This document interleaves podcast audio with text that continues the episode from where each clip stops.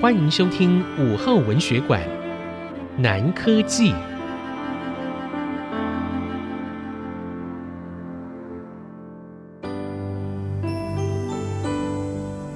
二十多年的时间一晃过去，自从淳于棻到南柯郡担任太守之后，南柯郡被他治理得非常好。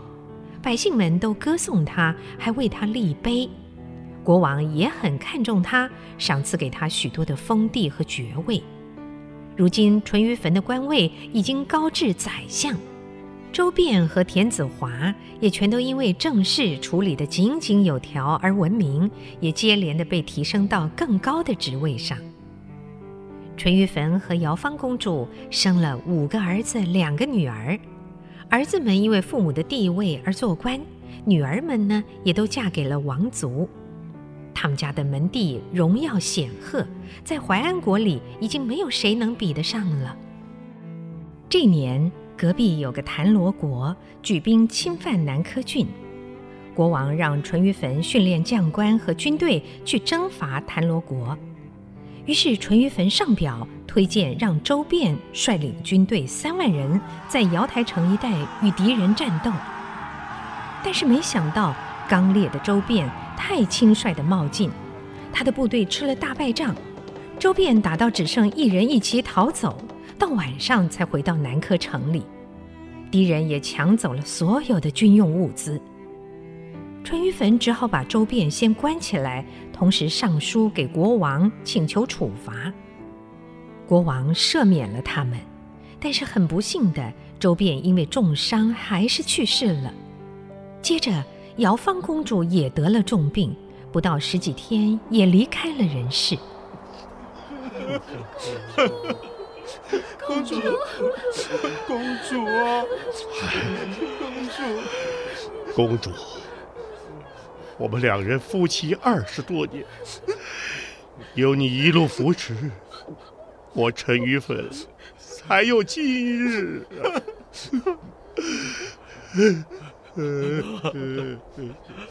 大哥，请您节哀啊！子华，我接连失去周边和公主，真是觉得十分痛心呐。大哥，您的痛苦、伤心，我们都知道。我担任南柯太守这么多年，这次不能抵挡谭罗国的进攻，实在有愧职守。我决定要自请免职，护送公主的灵柩回都城去。大哥，您是哀伤过度了。请再考虑一下吧。唉，国王已经同意我的上书了。子华，我任命你代理南柯太守的位子，你就好好的管理这里吧。什么？大哥，这好了，你就别推辞了。我把南柯郡交给你，我才放心。好吧，大哥，您放宽心吧。啊，南柯郡，我会帮您管理好的。嗯。淳于棻哀痛地护送灵柩启程，仪仗队慢慢地走在前面，南柯郡的男男女女都出来送行。陈设食品祭奠的百姓、官吏，还有扯住车辕、拦住道路、极力挽留的人，数也数不清。淳于棻就这样回到了都城。国王和王后穿着白衣服，在郊外痛哭迎接，等候着灵柩的到来。他们把公主埋葬在国都东边十里的盘龙岗。从前，淳于棻长期镇守藩国，与满朝文武都相处得很好。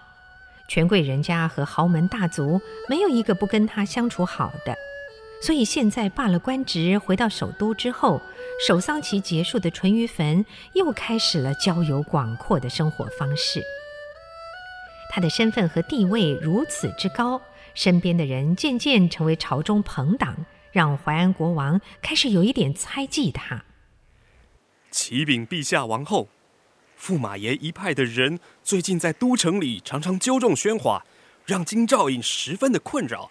有几次当街闹事啊，都被驸马爷的人马威逼不能声张啊。京城的百姓是怨声载道啊！什么？淳于驸马最近又有是非啊？哎呀，他真是让朕头疼啊！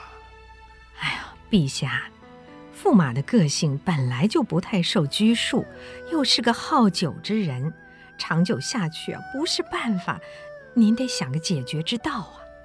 嗯，这个问题。朕已经想了很久，可是始终想不出个好办法。启禀陛下，国师求见。哦，传他进来。参见陛下，万岁万万岁！哎，国师请起。今日并无特别典礼，你有事上奏？启禀陛下，臣近日观测天象。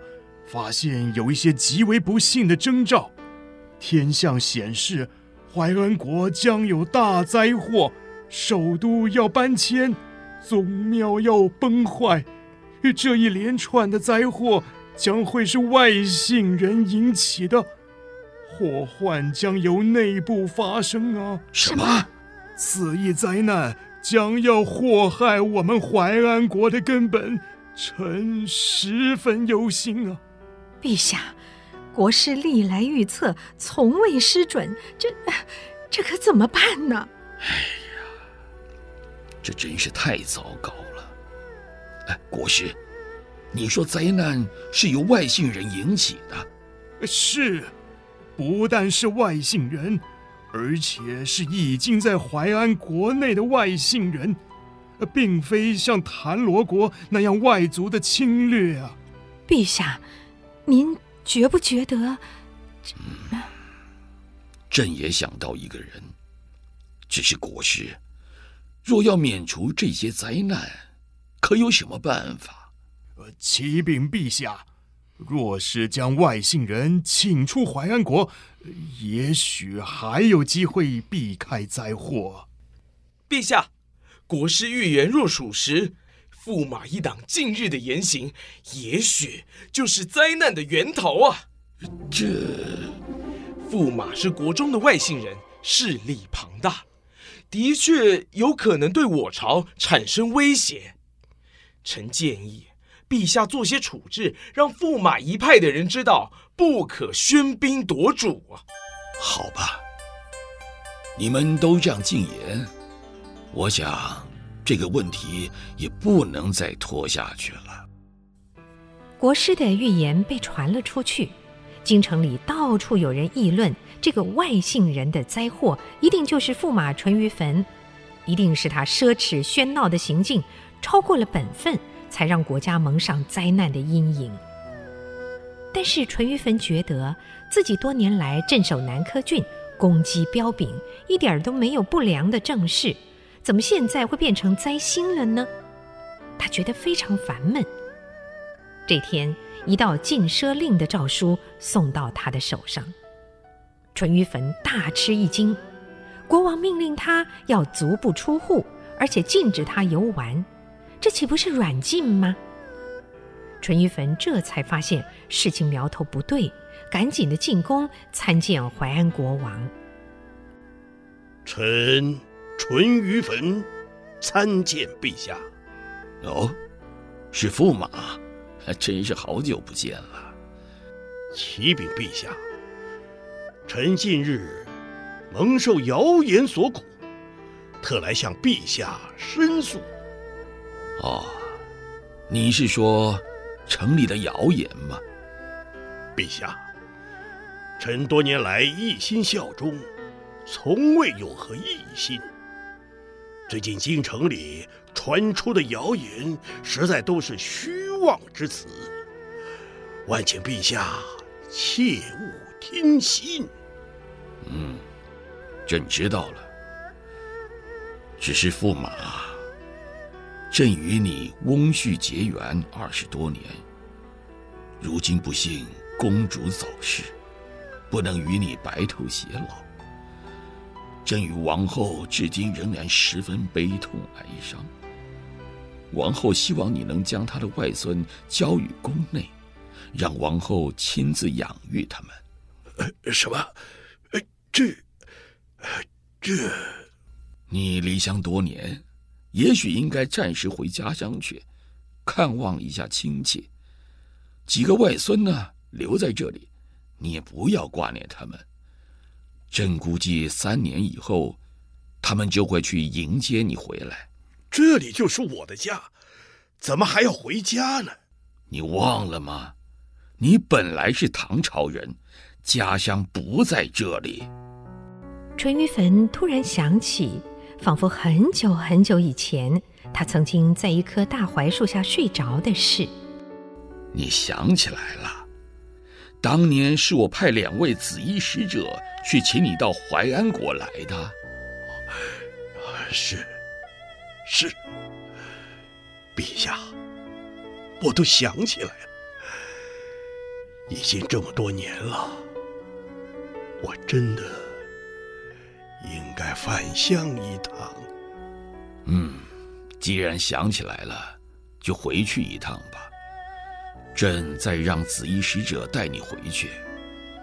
谢陛下圣恩。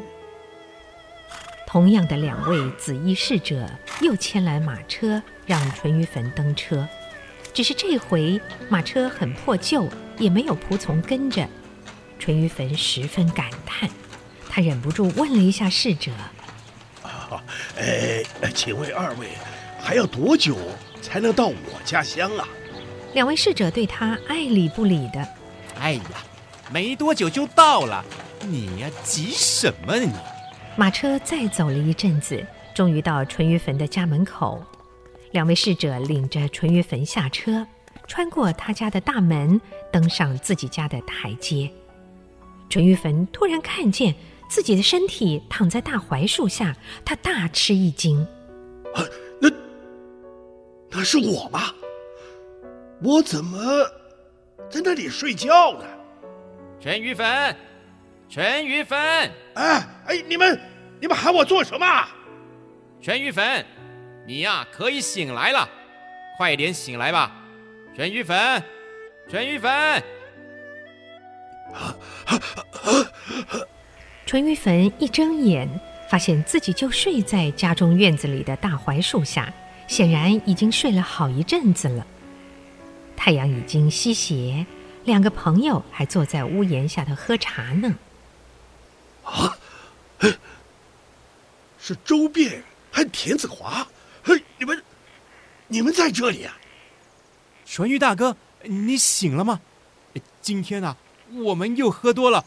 您在树下睡了好一阵子呢。哎呀，周变，你还活着，没有死啊？这，这好端端的，大哥，你怎么咒我来着？哎呦，我我我。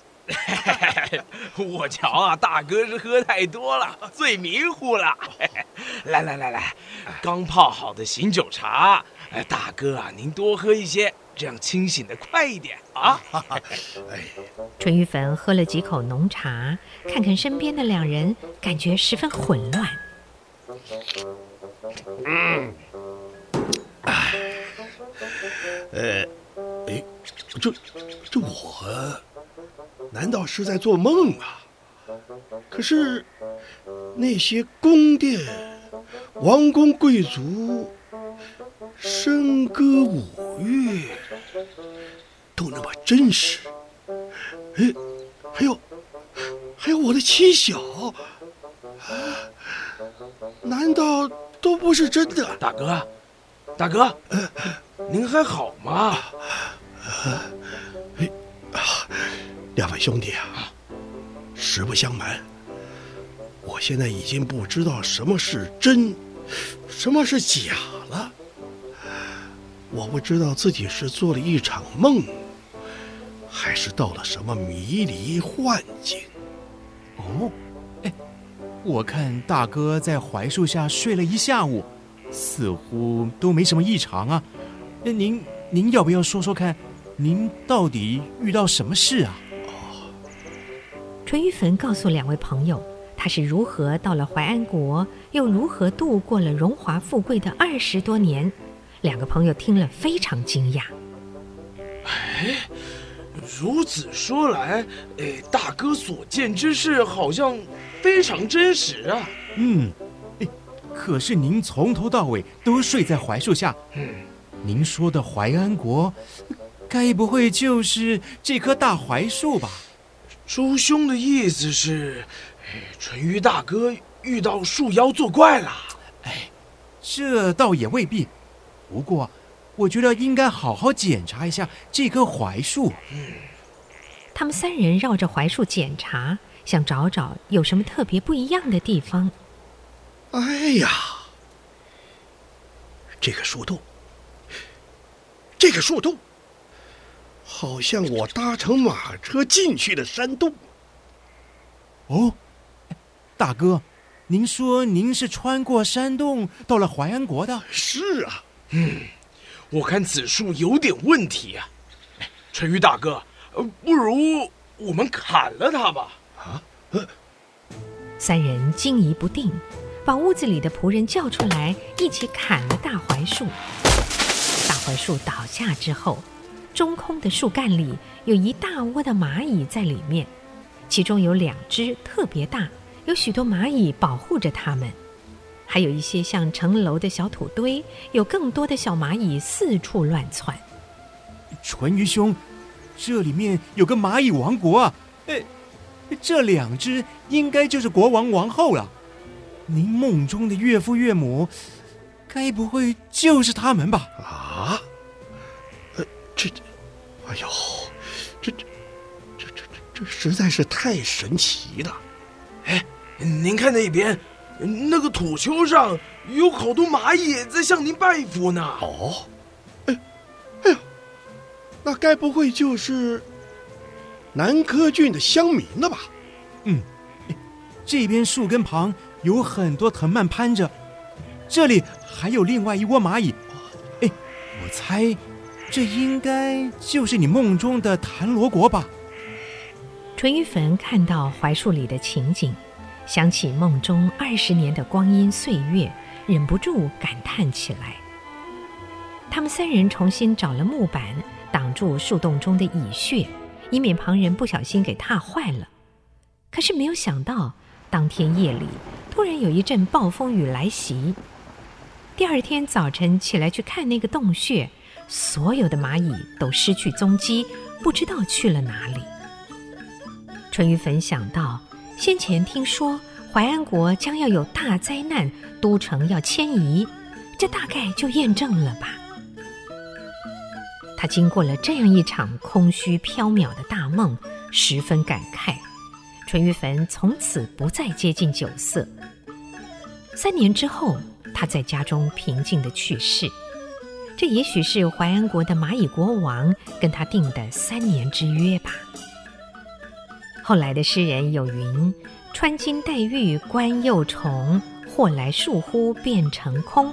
荣华富贵今何在？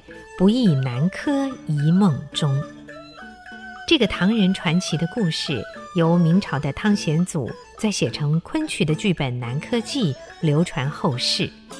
我们如今听到的《南柯一梦》。就是这个故事。